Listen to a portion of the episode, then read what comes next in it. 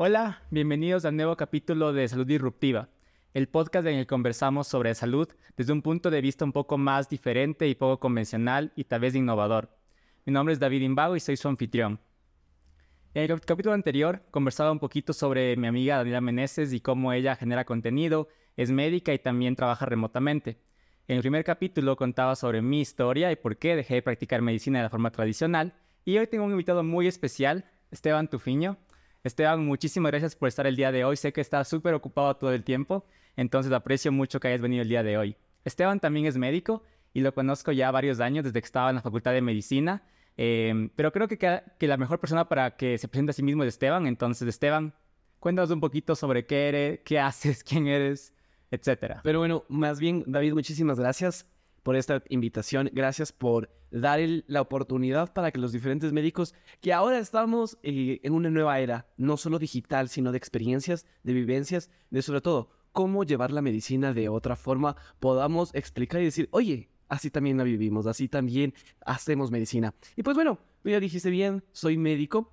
Eh, tengo actualmente 28 años, trabajo ahora en la parte administrativa porque Estoy enfocado y mi especialidad se ha eh, desarrollado en lo que es la administración y coordinación de la salud. Trabajo en un centro de educación médica continua, pero también hago otro aporte en la salud. Me encanta promover la salud, la educación de la salud, pero desde la disciplina que es del Zumba. Soy instructor de Zumba ya varios años, siete años, en el cual he fomentado que la salud no solo radica en el estado físico de una persona, sino también que un espacio deportivo puede generar bienestar psicológico y emocional, precautelando nuestra salud mental que muchas veces hemos dejado de lado, pero que el COVID y la pandemia nos hicieron énfasis para decir, oye, también es importante y también debemos cuidarla. Súper bien, muchísimas gracias Esteban por presentarte. Eh, sí, o sea, médico, administrativo, Zumba, eh, creas también contenido igual para redes sociales y para pues televisión inclusive, entonces haces un montón de cosas, como dije, eres muy ocupado, entonces súper contento de que estés aquí. Eh, justo como mencionaba del tema de salud y actividad física, claro, o sea, salud desde el punto de vista de definición de la OMS es como un estado pleno de, de bienestar, no solamente la ausencia de enfermedad, sino también como ese estado de bienestar pleno, ¿no? O sea, estar en tu mejor capacidad posible y pues a través de actividad física creo que es la forma de poder llegar a ese tipo de, de estado, ¿no? Pero sí, entonces eh, tengo unas preguntas para ti el día de hoy. Eh, un placer contestarlas. Muchas gracias, Esteban. Eh, pues primero, creo que la principal pregunta que puede empezar como pues somos médicos, entonces sería la pregunta de por qué decidiste estudiar medicina. Eh, cuéntanos un poquito qué te motivó a hacer eso. La verdad es que siempre busqué una carrera o una profesión que se vincule a no solo hacer una cosa, que tengas la capacidad no solo de decir, ya me dedico a esto y esto voy enfocado, sino a desarrollar múltiples facetas que una, una persona puede llegar a tener y que estas múltiples facetas puedan ser complementadas con conocer a diferentes personas que todas se enfocan en trabajar en un mismo objetivo. En la medicina encontré gestión, encontré psicología, encontré trabajo en equipo y liderazgo, encontré lo que es también saber tener oratorio y saber verbo, también sí, netamente medicina, anatomía, fisiología, farmacología, pero también ese tema de la educación, que es muy necesaria.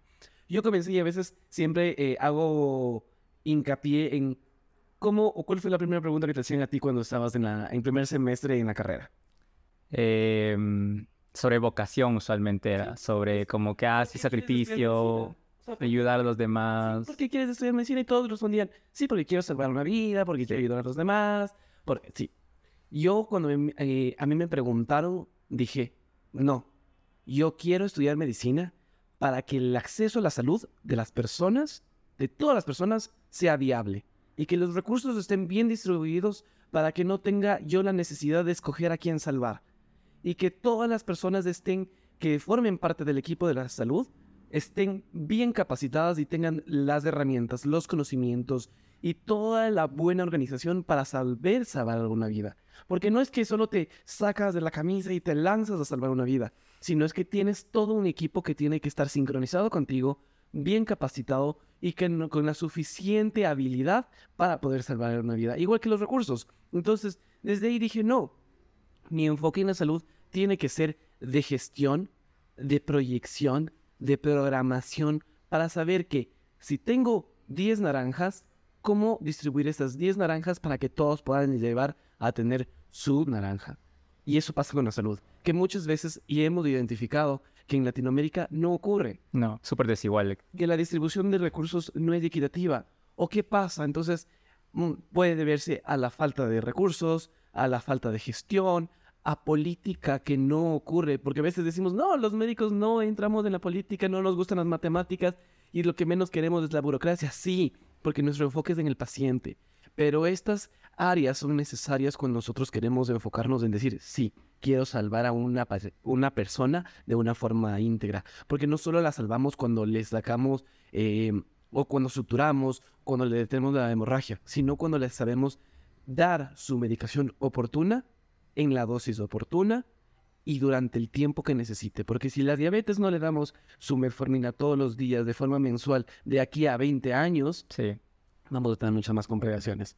Y desde eso también va a la salud y la prevención, a la educación y a la prevención. A decir, oye, también debemos prevenir para que nos ahorremos un montón de plata, porque es más barato. ¿Sabes? decirle, David, no comas ese pan de chocolate que está buenísimo. No puedo. me rehuso.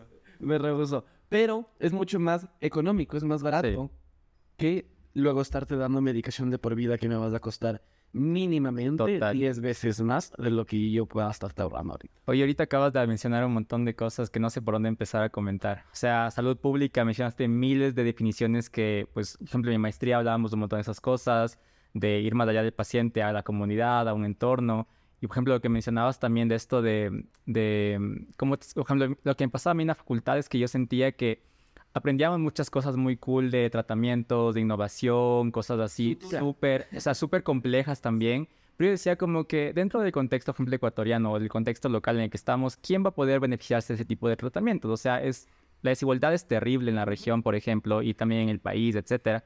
Entonces creo que desde ahí también en mi caso igual como que hubo esa, esa chispa de decir como que, a ver, como que está muy, muy interesante la medicina desde un punto de vista de un paciente, que puedes ayudar un montón, obviamente, pero desde el punto de vista global también es muy interesante. Y también hablaste tú ahorita de costo-efectividad, economía de la salud, o sea, te acuerdo que acabas de dar o sea, un pensum completo de, de todo, cosas súper Estamos aprendiendo con el podcast de David un poco más de administración. Súper importante. Y la parte de gestión también que mencionabas también es un componente de salud pública que en el país igual, o sea, es súper, súper dejada atrás porque todo está mezclado en una sola cosa. Salud pública con prevención, con promoción, con gestión, todo está mezclado como una sola bola ahí en la que pues obviamente los recursos se van a dividir mal. Exactamente. Y pues sí, entonces, ah, totalmente, totalmente de acuerdo, Esteban. Es algo muy, muy importante también, es cómo la sociedad ve al médico y cómo la ve en el sentido de la salud para qué es. Y todos sí estamos enfocados que tradicionalmente, históricamente, están enfocados a lanzarse a salvar una vida pero ya no estamos en un médico, un paciente. Estamos enfocados en que ahora el médico tiene que tener diferentes capacidades para decir, sí soy uno, pero con uno me debo batir a más, llegar a más, porque si llegamos a más salud, a más educación, a más prevención, muchas más enfermedades vamos a poder prevenir. Y por ejemplo, creo que la pandemia también mostró mucho eso, ¿no? La necesidad de como que estar consciente de que no solo somos un individuo que está aislado y que pues te enfermas tú y ya está, o sea, de veras como que, pues obviamente una infección se contrae de persona a persona, pero también todo el problema social que implica, o sea, la conectividad, la, pues la gente que sigue trabajando como a pesar de una pandemia, eh, salud mental, que también estamos todos conectados, o sea, de veras como que es más allá de solamente pensar en yo me enfermo o yo la paso mal y ya está. Y algo muy importante que dijiste, somos entes sociales. Sí. Somos entes sociales que nosotros no debemos dejar de lado.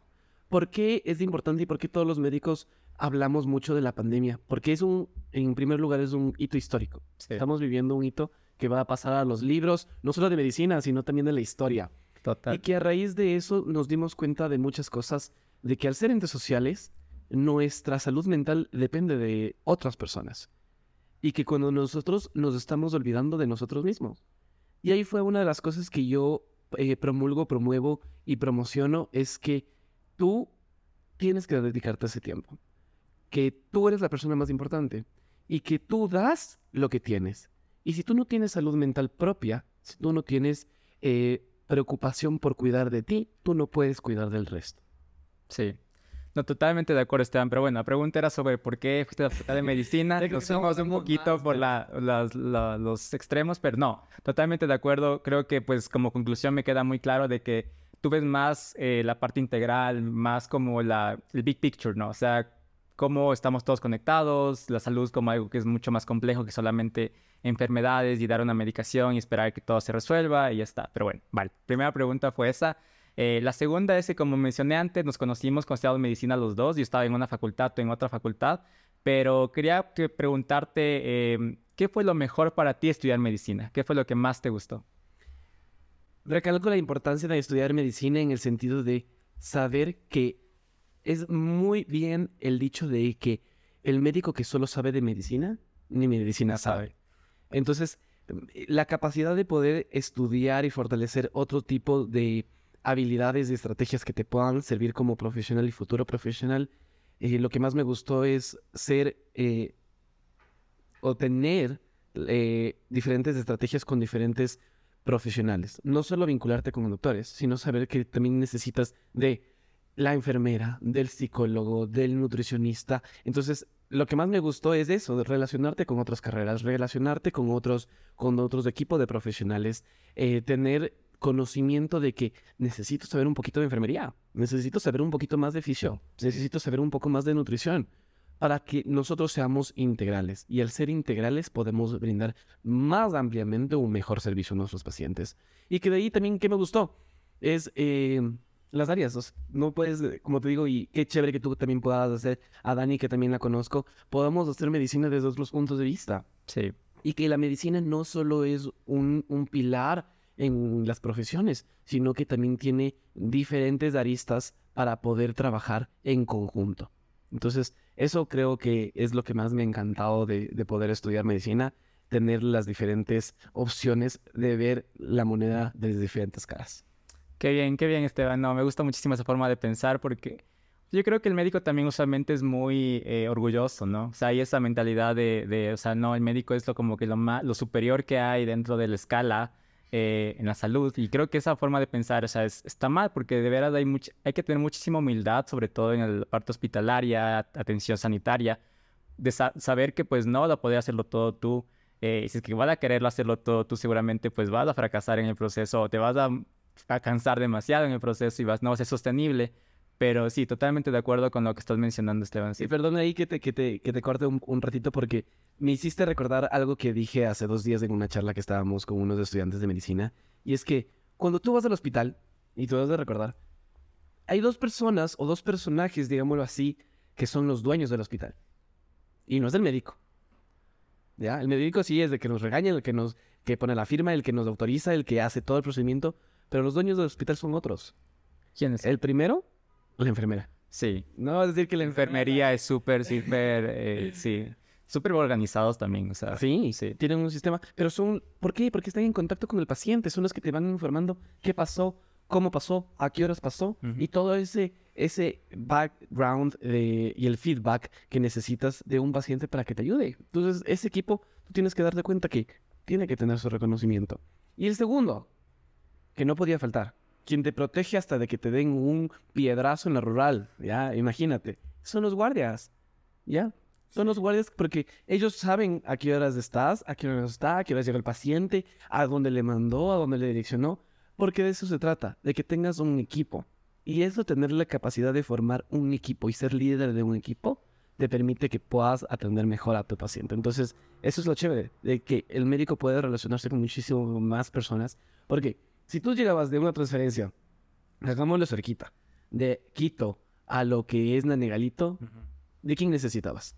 Pues, la ambulancia. La ambulancia, el transporte, logística, Y si no teníamos la ambulancia, el chofer de que maneja la ambulancia, podías, la camioneta del de salud. ¿podías llegar a Quito para salvar a tu paciente? no. No.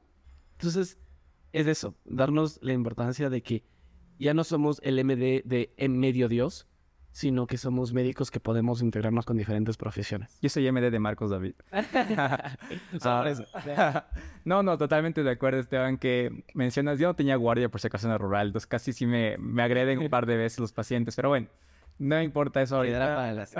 para. Eso es para, para lo- los, los bloopers. No, pero te- estoy de acuerdo en lo que estás mencionando de esa necesidad de poder entender que, o sea, sí, el médico tiene un rol muy importante dentro del sistema sanitario, eh, pero también, o sea, pues hay muchísima más gente que no solamente está en salud, como dices tú, ¿no? O sea, pues tienen un rol también muy importante, trabajo social, por ejemplo, eh, pues hasta la gente que maneja la información, ¿no? Recepción de informaciones, carpetas, Admisiones. admisiones, o sea, es porque si no, o sea, si pierdes información, datos del paciente, simplemente estás como que también... Se acabó la estadística del país. Sí, o sea, y sin datos no se pueden hacer políticas públicas, entonces ese es un problema súper grande. Vale. Eh, muy bien, muy bien, Esteban. Eh, mi siguiente pregunta es que además de ser médico, también tienes una maestría en gestión hospitalaria.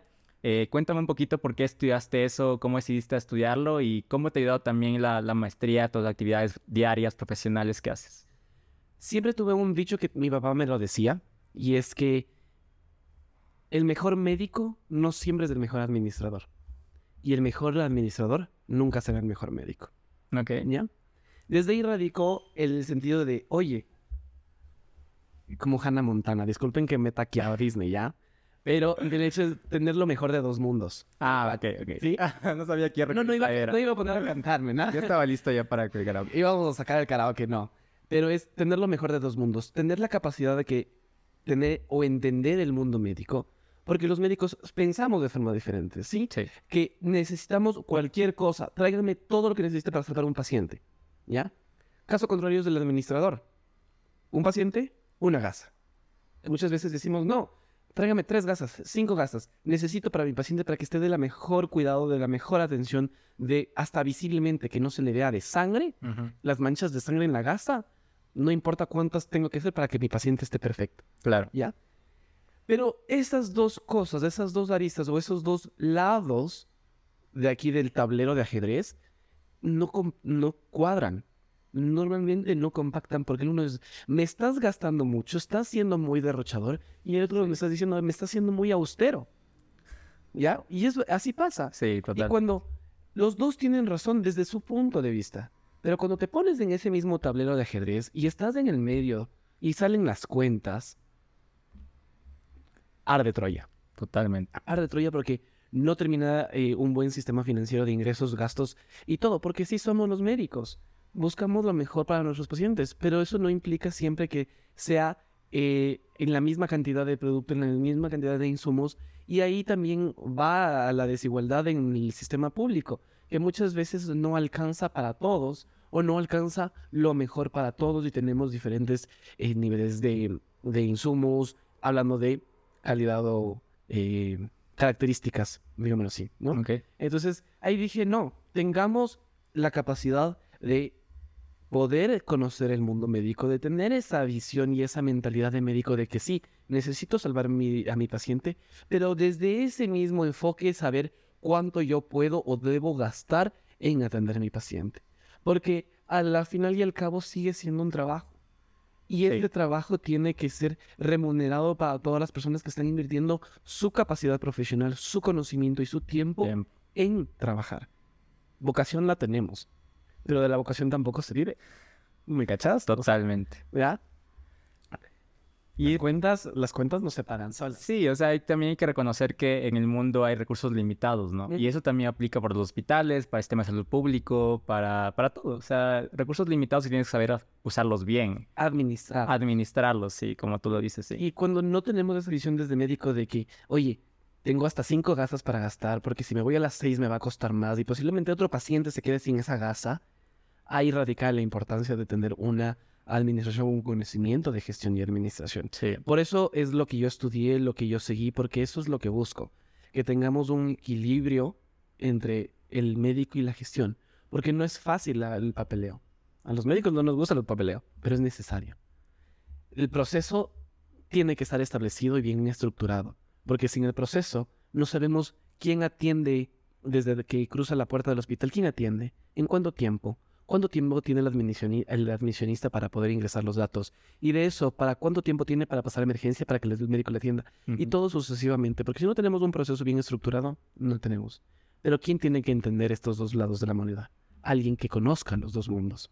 Y por eso es que dije, debemos darnos el chance de estudiar para poder gestionar y sobre todo también ayudar a las personas.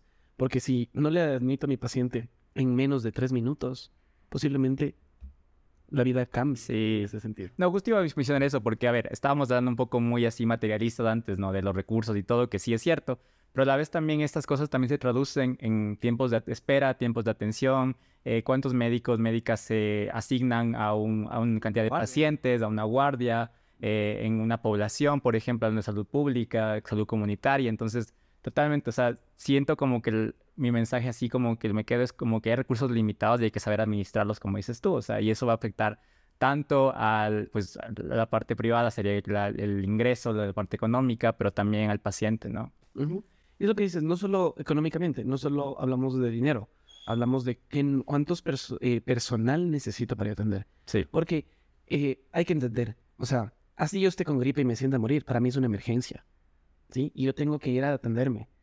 Sí, Y yo tengo que saber que hay un número para ese tipo de, un número de personal de salud que debo asignar para ese tipo de emergencias que posiblemente dentro de nuestra categoría como médicos decimos, no, bueno, no es emergencia porque tiene que esperar. Pero para mí es una emergencia. obviamente. Y yo ya estoy mal porque yo me siento mal. Entonces, esos tiempos de esa gestión y esa administración de recursos eh, profesionales, de talento humano, también debemos saberlo manejar. No, sí, estoy súper de acuerdo contigo, Esteban. Em, se me fue la idea ahorita, te iba a hacer un comentario al respecto. eh, hablábamos de recursos, eh, gestión. Ah, iba a decir que también creo que esa es una falencia súper grande también en la formación de los médicos, ¿no? Médicos, médicas, que muchísima gente que estudia medicina y que hace luego médico, se especializa, va a tener un consultorio. O sea, es, creo que es muy, muy común o es la- lo que se espera en realidad de, la- de las personas y tiene que también administrarlo. O sea, va a tener que hacer, pues, como comprar insumos, tener que contratar personas que le ayuden, tener un arriendo, tener un local propio, lo que sea. O sea, son muchísimas cosas que, que son parte de, de tener un, un consultorio o una atención privada y nunca te enseñan nada de eso en la facultad de medicina. Por ejemplo, en mi caso, inclusive ahora también, aparte de, de- de un consultorio médico, por ejemplo, en mi caso yo soy gerente en, lo- en la- en la- donde trabajo y pues tengo que ver presupuestos, tengo que contratar gente, tengo que hacer entrevistas, que son cosas que jamás, o sea, en la vida aprendí, o sea, he tenido que aprenderlas por experiencia, equivocándome, eh, pero Como todos, aprendido, todos. como todos, ajá. Es eso, o sea, es que es eh, darnos cuenta de que el mundo no se centra en la bata blanca para ir a coser a un paciente. De no es solo mete cuchillo, saca tripa. ¿Me cachas? Sí, Es mucho más allá. Es una profesión, es una profesión que tienes que enfocarlo de una manera global. Porque así solo factures, necesitas saber cómo llenar el formulario de, del SRI. sí. ¿Sabes? No, yo tampoco sé.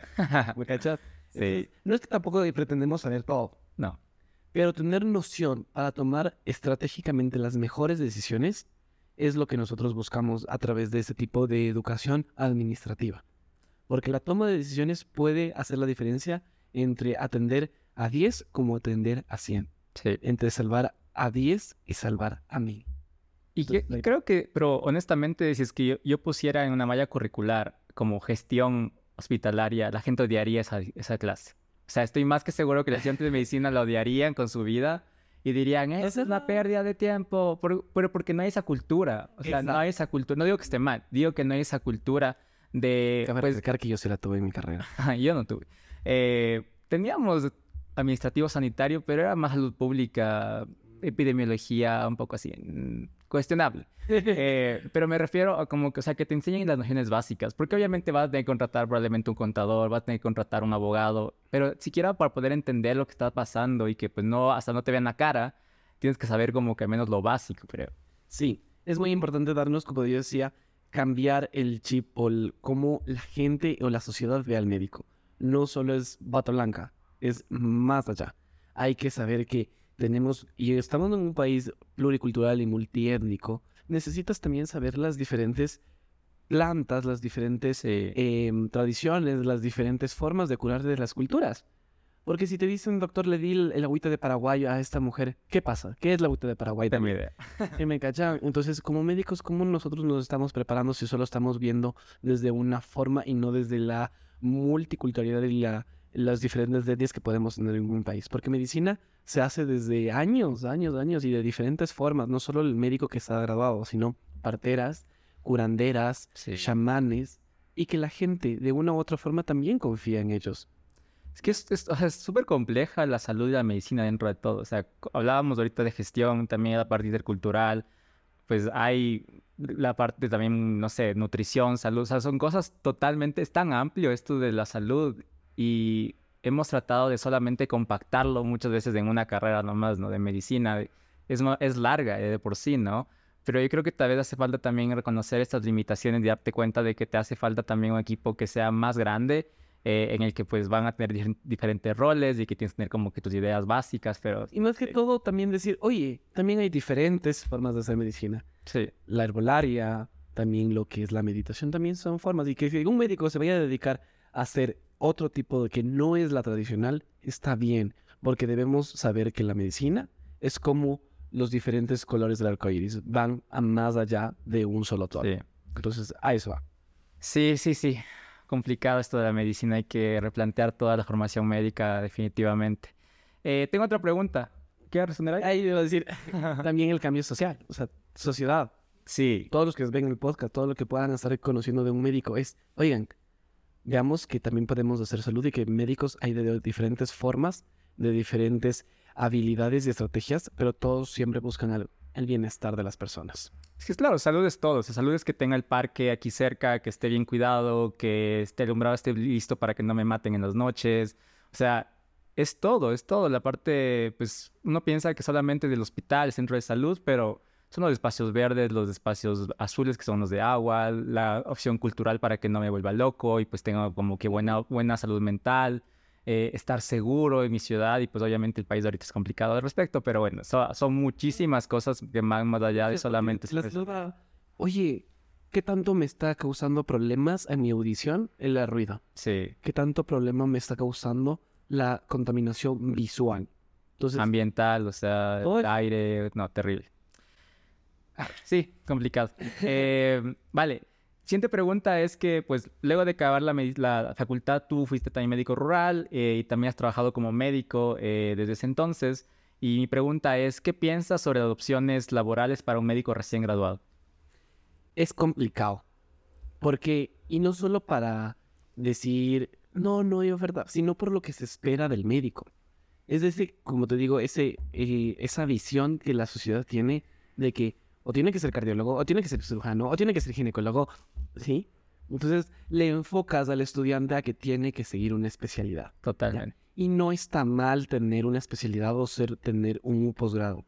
Pero, oye, hay que buscar las diferentes herramientas que la, que la sociedad actual necesita. Que Ecuador necesita, que Latinoamérica necesita, que todo el mundo necesita. No solo es el típico ginecólogo, cardiólogo, cirujano necesitamos enfocarnos en qué realmente necesitamos como sociedad. Necesitamos más psicólogos, necesitamos más psiquiatras, necesitamos más dermatólogos, necesitamos más salubristas, necesitamos más investigadores y eh, sabiendo nuestra necesidad, poder ofertar. ¿Sí? Porque todos tenemos diferentes habilidades. ¿ya? Las habilidades de David no son las mismas que las mías, no son las mismas que Daniela no son las mismas que los diferentes médicos que están ahorita y que posiblemente necesitan ese, ese empujoncito de, oye, también te, ofrecemos estudiar esto que, que, el país necesita, te ofrecemos esta carrera que posiblemente vamos a salir con algo de vanguardia para poder mejorar nuestra salud. Entonces, es complicado, no es fácil y sobre todo porque estamos tan enfocados en que el médico tiene que ir al hospital. Sí. ¿Ya? Y si tú no haces tu residencia en alguna clínica o en un hospital, te bajan puntos, no eres tan valioso para entrar a un posgrado, eh, no tienes las diferentes, las mismas habilidades, por habilidades en el sentido de que no sabes cómo tratar a un paciente hospitalario, ¿ya? Y que si, bien es cierto, vas a querer una vida o una especialidad de hospitalaria, tienes que tener esa base, es obvio. Pero si digo, no, yo quiero enfocarme en el tema de gestión y administración de la salud, ¿para qué tengo que hacer una residencia? Claro. Para que tengo que pasar siete noches de 24 horas en el hospital, siete días de 24 horas en el hospital, si me quiero enfocar en otra cosa. ¿Para qué?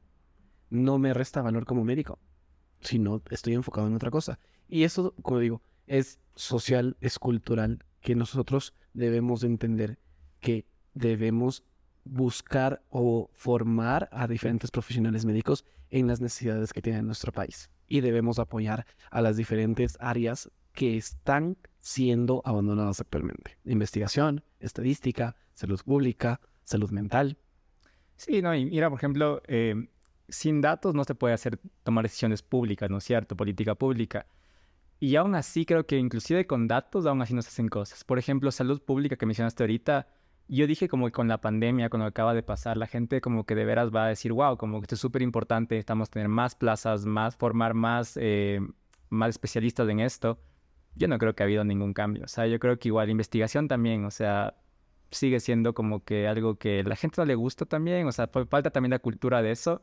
Y también la gente lo ve como algo como que, ah, qué aburrido, o como que, ah, solo te gaste como investigador, como algo que fuera menos, o sea, como menos que ser cirujano y cosas así que, a ver, cada quien tiene su complejidad, o sea, así como pues puede que a ti te vaya súper bien haciendo guardias y te encante como que memorizar cosas o te das muy hábil con las manos para poder hacer una cirugía, fantástico pero también te hace falta otras cosas para ser investigador. Por ejemplo, te hace falta saber estadísticas, hace falta saber em, cómo hacer entrevistas a profundidad, eh, grupos de discusión, o sea, son otras cosas totalmente distintas que pues no creo que sean menos que otros. Y toma en cuenta que con la pandemia, como tú mismo dices, posiblemente no tengamos los datos al 100% seguros. ¿Por qué? Porque como administradores de la salud, que no hay muchos, o hay muy pocos, o no les están dando la importancia que radica, no, se puede gestionar una línea estratégica para poder decir, oye, ¿quién está manejando el papeleo? El mismo médico que tiene que estarse 24 horas ahí con el COVID, con esos trajes que eran infernales. Y les digo por qué, porque nosotros los usamos. Eran demasiado calientes, sudados, salía el, el uniforme hecho agua. Eran incómodos, te lastimaban la cara, te lastimaban la oreja. Y después de eso hacer, viste 10 pacientes en 40 minutos, a esos 10 tienes que llenarles toda su ficha. ¿Qué pasa con el médico? Lo estás quemando, lo estás, estás sobreexplotando porque no tienes una buena gestión del manejo de la información. Entonces, yo necesito esas 10 historias clínicas, sí, las necesito. ¿Son importantes? Sí. ¿Le voy a explotar al mismo médico? Posiblemente no deba hacerlo. Porque si yo le asigno más trabajo de la, del suficiente que ya tiene, me lo voy a quemar que si tiene un paciente y que tiene que hacer la historia de un paciente, tiene que hacerlo. Sí. ¿Ya?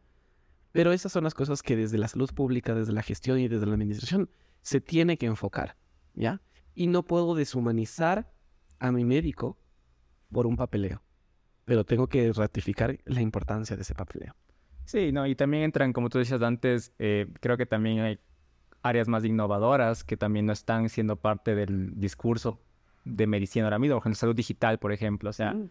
todo lo que mencionas ahorita de formularios, o sea, ¿por qué no lo hace como que un programa? O sea, que sea mucho más amigable, que sea que maneje información mejor, con el que pueda generar también datos luego, o sea, de un dictado. morbilidad, un dictado. Y ahora como que hay cosas con inteligencia artificial, o sea, que son increíbles. O sea, yo uso un montón para como cosas de mi trabajo diarias, inclusive para editar videos también ahora hay cosas así súper novedosas que yo digo, también esas cosas se pueden aplicar a la atención sanitaria, por ejemplo, salud pública o cosas así, pero también, pues si es que no hay quien sepa cómo se hacen esas cosas, porque tenemos un billón de especialistas en cosas clínicas, cosas quirúrgicas, que los quiero muchísimo, no me cancelen, no digamos que no son los mejores, pero pues si es que no tengo a nadie que pues pueda innovar y pues simplemente pueda encontrar cosas muy simples para problemas complejos que a lo mejor no estamos viendo, pues me quedo atrás.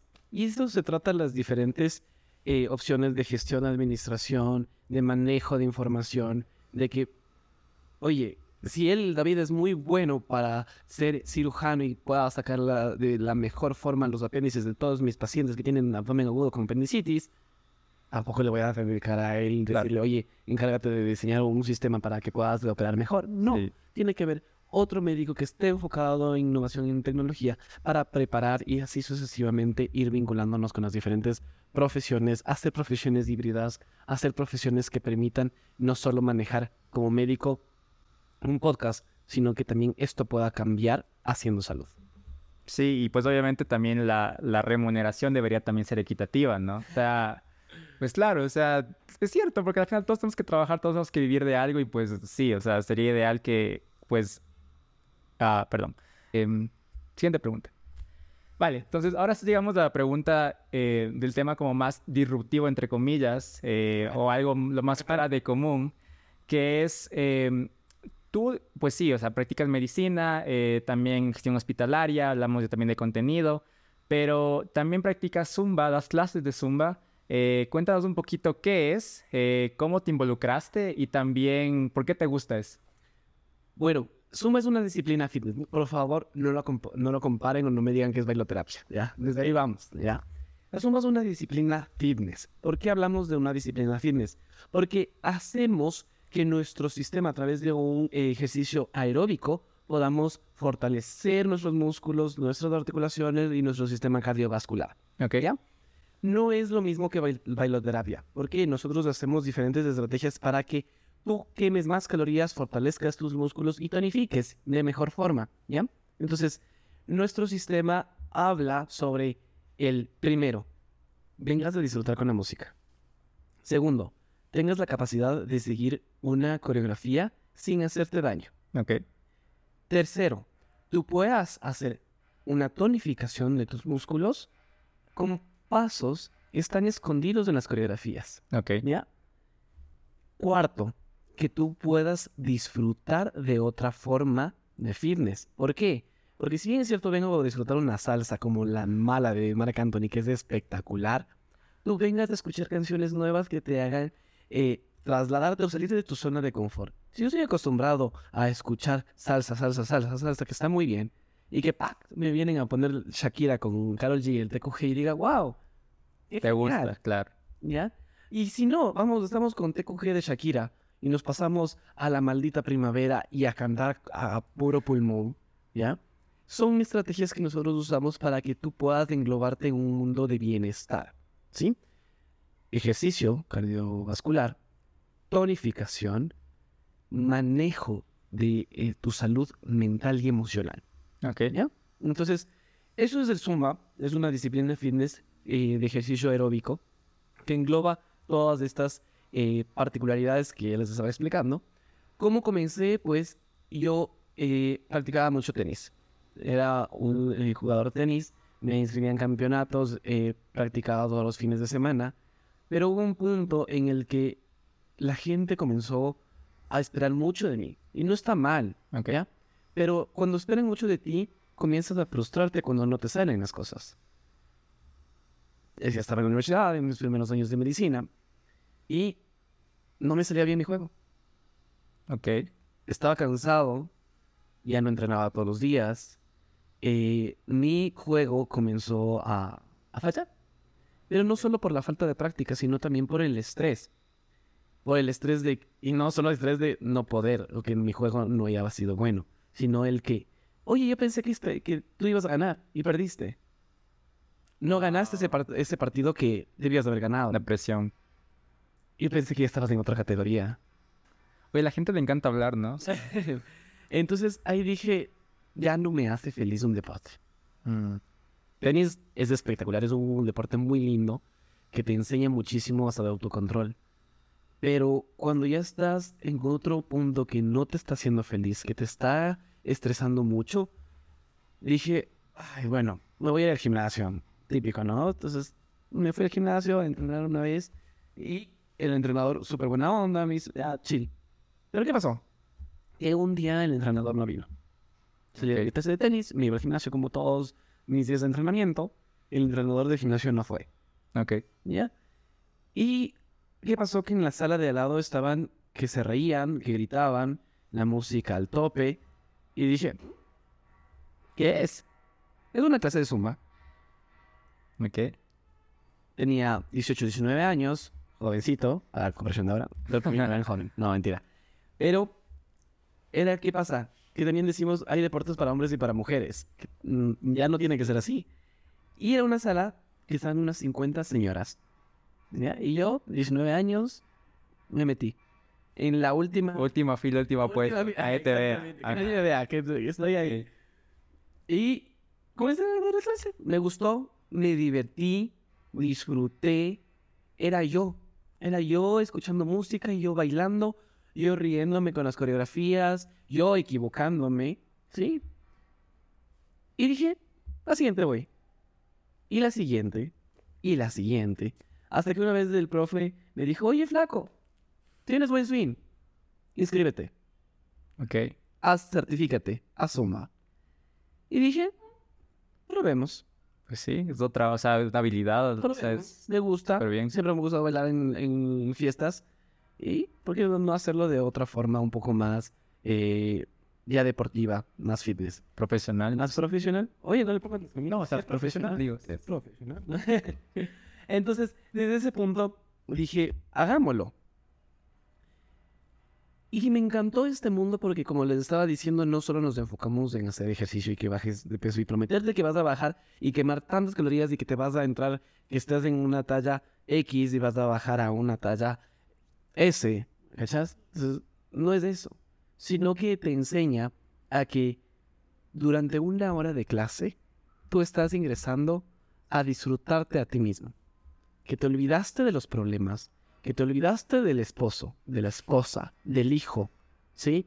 Y vienes a ser tú, a decantar desde la maldita primavera o desde como la flor de Selena, que es un clásico que todas mis alumnas las cantan a puro pulmón, Selena. ¿sí? Hasta bajarte a hacer el paso de Anita, ¿ya? Y que vayas a una samba a equivocar. ¿Por qué? Porque estás creando un espacio seguro. Y cuando tú estás en un espacio seguro, tú puedes ser. Y cuando eres tú, te enfocas en tu persona. Estás feliz. Siendo feliz, vas a poder servir mejor. Y digo servir mejor porque no solo vas a estar con tu familia, le vas a dar lo mejor de ti. Porque si ya saliste del trabajo, que te fue mal, el jefe te regañó, te pusieron eh, un memo, no cumpliste las ventas, vas a una clase de zumba, cambiaste el chip, te olvidaste de esto y no vas a llevar esa misma carga que te fue mal en el trabajo a llevar tu carga con tu familia, a descargarte con ellos. Vienes acá al zumba a descargarte, a olvidarte los problemas, a sacarte el aire.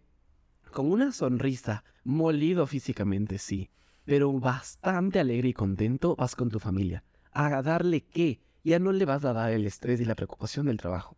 Le vas a dar lo que disfrutaste, lo feliz que estás. Y decir, oye, amé al Esteban porque me hizo sudar, me hizo pasarla bien, me hizo gritar. Ok. ¿Ya? en buen contexto del ejercicio, por favor. Y después de esto, dices, estoy siendo feliz. Y cuando estoy siendo feliz, disfrutando de mí mismo, puedo enfocarme en verme mejor. ¿Ya? Ya no voy a estar desarreglado, me voy a arreglar un poquito más, porque yo me, porque yo me estoy enfocando en mí. Y es ahí cuando comienzas la salud mental Sí. aportas a la salud física y aportas a la salud mental.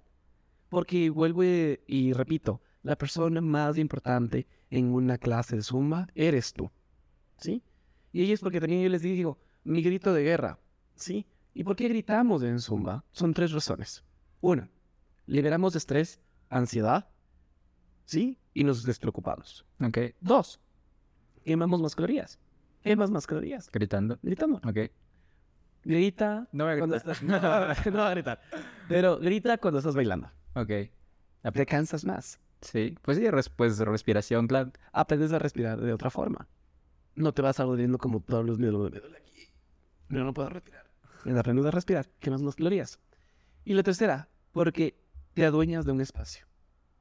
Sí. Te adueñas de un espacio. Tú puedes disfrutarte a ti mismo y preocuparte en la persona que es más importante. Entonces, por eso son las tres razones porque gritamos, parecemos locos, sí, parecemos locos, pero estamos felices de parecer locos.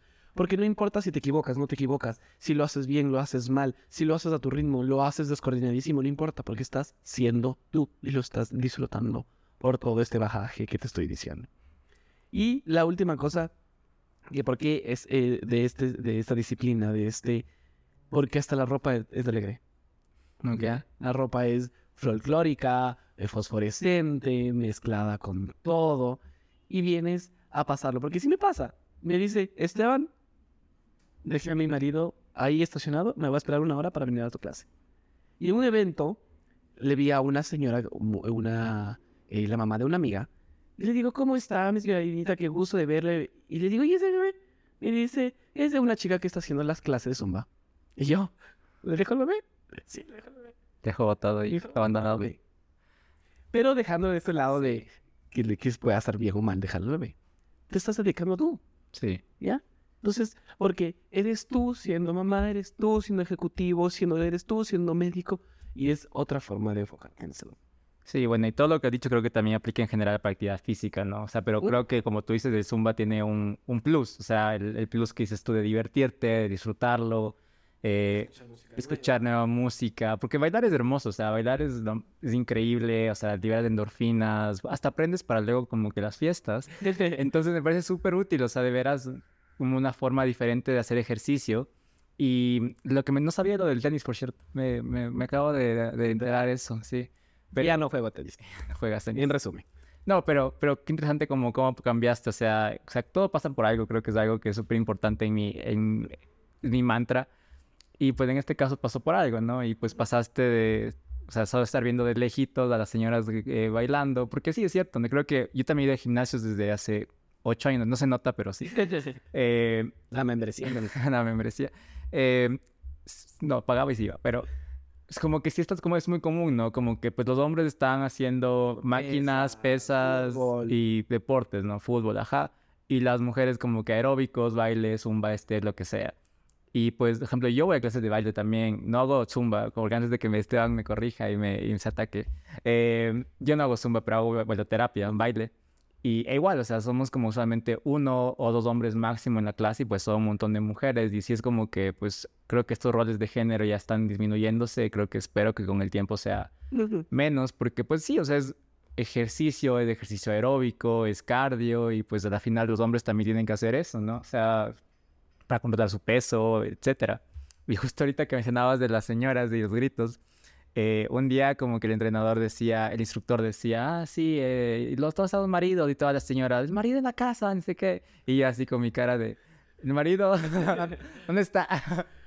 no, pero, o sea, me, me, acordaba esa, esa, historia, pero me da este, sí, o sea, es, muy, muy diferenciado esto de mujeres y hombres que hemos hecho ahí. Sí, pero en resumen y también como un mensaje, busca lo que te haga feliz. Sí. Busca siempre una disciplina ¿Por qué eh, un deporte o por qué algo fitness? Es porque tiene los beneficios también físicos, mentales y físicos. Sí. ¿Quieres ir a hacer una eh, clase de Strong Nation? Anda, descarga tu fuerza o tu ira golpeando, haciendo ejercicios de box.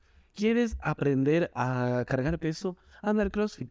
Te juro que alzando peso y gritando cuando la lanzas, eh, vas a poder liberar estrés, vas a poder relajarte, vas a poder enfocarte también en ti. ¿Quieres ir a jugar fútbol? ¿Quieres ir a jugar tenis? Hazlo. Hazlo que el deporte que te haga feliz. Sí, la actividad física es súper importante, o sea, prevención de enfermedades, salud mental. Y creo que ese, ese, esa conexión entre salud mental y, actividad física no está tan explorada y la gente no lo ve. O sea, por ejemplo, en mi caso, o sea, mi psiquiatra me manda, o sea, me dijo todos los días media hora de ejercicio mínimo. Es como que prescripción, así, una receta no me reembolse seguro eso, pero, pero está en la receta. Entonces, sí es súper importante porque así te mantienes, te distraes. Para mí a veces cuando voy es como que, ok, como que puede que tuve un día súper complicado, me, siento, me siento mal, pues por lo que sea, y estar ahí es como que, ok, desconectarme, pues simplemente estar ese rato viviendo el momento, aunque igual también con el teléfono me siento un poco conectado todavía al mundo, pero es un problema personal. Eh, pero sí, total, estoy súper de acuerdo contigo, Esteban. Es que eso tenemos que hacer, buscar nuestro espacio, nuestro espacio para ser nosotros, disfrutarnos de nosotros, enfocarnos en nosotros, así sea una hora al día. Oye, hablando de esto de tema de ejercicio, eh, súper importante como mencionábamos ahorita, pero ¿cómo crees tú que se podría fomentar más ejercicio o actividad física en la población general? O inclusive también, ¿cómo podemos promover más zumba eh, o actividades así más lúdicas que, que la gente no está acostumbrada? ¿Cómo, qué, ¿Qué piensas? Ahí va la salud pública, si ven, en la importancia. ¿Cómo puedes crear dando espacios? Dando espacios que tú puedas tener. Hey, tenemos el estadio para el fútbol. ¿Ya? Donde aquí hacemos tenis. Muy pocas canchas. Y es complicado. Ecuaboli. Típicamente son mm, típicamente cuando cierras una calle de un barrio y le pones una red. Pues sí, sí pero no están habiendo espacios para poder generar otro tipo de deportes. Y eso ya no solo va desde un, desde un gimnasio, sino una estrategia de política pública, mm. donde yo puedo poner un instructor que vaya a la gente a ir a un, a un espacio público? ¿Dónde p- está el, el grupo para eh, poder fomentar el deporte? ¿Dónde están los insumos y espacios para eso? Porque si yo me voy a la Carolina, linda la Carolina, espectacular la Carolina, con árboles y todo, pero el suelo no es el mejor para hacer una clase de suma. Sí. Porque es césped y no está mal, pero no hay un espacio. Quiero hacer un evento para poder ayudar a la salud mental haciendo ejercicio, ¿sí? Donde tienen que bailar o hacer alguna disciplina fitness. ¿Dónde? Si el clima aquí en Quito te lo juega mal a veces, Sí. ¿ya? Entonces, ¿cómo puedo ir Seguridad, inclusive, o sea, Ah, Exacto. Ir a, o sea, ir a un espacio público abierto, pues al final es peligroso dentro de todo, ¿no? ¿Dónde dejo mis cosas? Todo eso, entonces, Sí. son ya estrategias que debe tomarse desde una, desde una política pública que tiene que estar enfocada en el deporte y en la salud, ¿ya? Que van de la mano y a la par para poder designar espacios, recursos, para que pueda fomentarse este espacio. Y no solo echémosle la culpa a, los espacios públicos o a, las- a los directivos o a las em, autoridades de municipios, parroquiales, barriales, etcétera, etcétera, sino también a las empresas privadas. Sí. ¿Cuántas empresas privadas apoyan a un concierto? Obviamente que son por las regalías y por todos los ingresos que van a tener. Pero ¿cuántos apoyan a, a conciertos, a partidos de fútbol donde los, los comunes de los eh, mortales no van a hacer deporte, sino van a hacer una hinchada?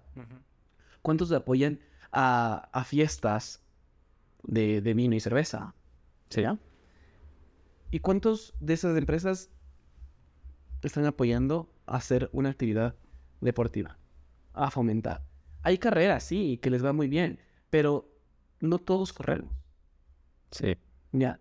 No todos hacemos lo mismo. Entonces, buscar las diferentes eh, opciones a apoyar no solo lo típico y lo tradicional, sino también apoyar a las diferentes eh, disciplinas que puedan estar sirviendo para un propósito mayor, debemos hacerlo. Desde la parte pública y desde la parte privada.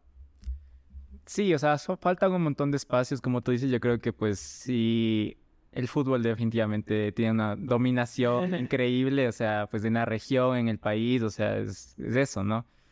Pues también creo que influye quién está en el poder dentro de todo, ¿no? O sea, pues yo creo que ya viendo el punto de vista de género, pues si es que hay hombres que les gusta el fútbol en el poder, pues van a seguir siendo eso. Yo creo que tal vez falta como que todavía ese cambio de chip también. También, pero como te digo, tenemos que darnos en cuenta que desde la parte privada también podemos apoyar. Sí, sí, sí. una parte privada tiene un poder adquisitivo que pueda decir, oye, una inyección capital para esto, para hacer yoga, para hacer eh, zumba, para hacer diferentes como fines de combate, Sí. como eh, todas las otras disciplinas que podamos estar teniendo. Y también creo que, o sea, ya viendo el punto de costo-beneficio, o sea, inclusive deberías haber más datos de cuánto gasto, por ejemplo, en hacer un estadio versus cuánto gasto en hacer una sala que sea acondicionada para hacer baile, zumba. Un coliseo, Ajá, Exactamente. un coliseo multiusos, Exacto. que sea para, para el sumo, sino para otros tipos. Claro, para deportes de karate, taekwondo, etcétera, eh, crossfit, como, claro, porque como te digo, costo-beneficio es, o sea, pues, un estadio es un huevo de dinero, es un montón de dinero. Y pues ya una, un como dices tú, un esp- espacio multiusos va a poder usarse para otras disciplinas también, ¿no? Pero bueno. Súper interesante el tema, creo que nos hace falta más datos también para esto, que pues no hay investigación tampoco en esto, o sea, todo lo que no se, no se mide no se traduce en política pública, en acciones, en, no se invierte tampoco, entonces, Exacto. vale. Eh, ya voy a las últimas preguntas antes de que la gente se aburra. No, mentira, se van a aburrir. Eh, pues aparte de todo lo que hemos hablado que haces, también creas contenido para redes sociales. Eh, mi pregunta es, ¿cómo decidiste empezar a ser un poco más público en redes sociales con, pues, con tu imagen, con, tu, con tus videos, etcétera? Y también, ¿qué puedes recomendar a la gente que está empezando a crear contenido en redes? Bueno, comencé, no me considero un experto ni un erudito. eh, como David lo dice, estoy iniciando también en este proceso. Y la primera cosa que fue, fue por apoyar a un amigo.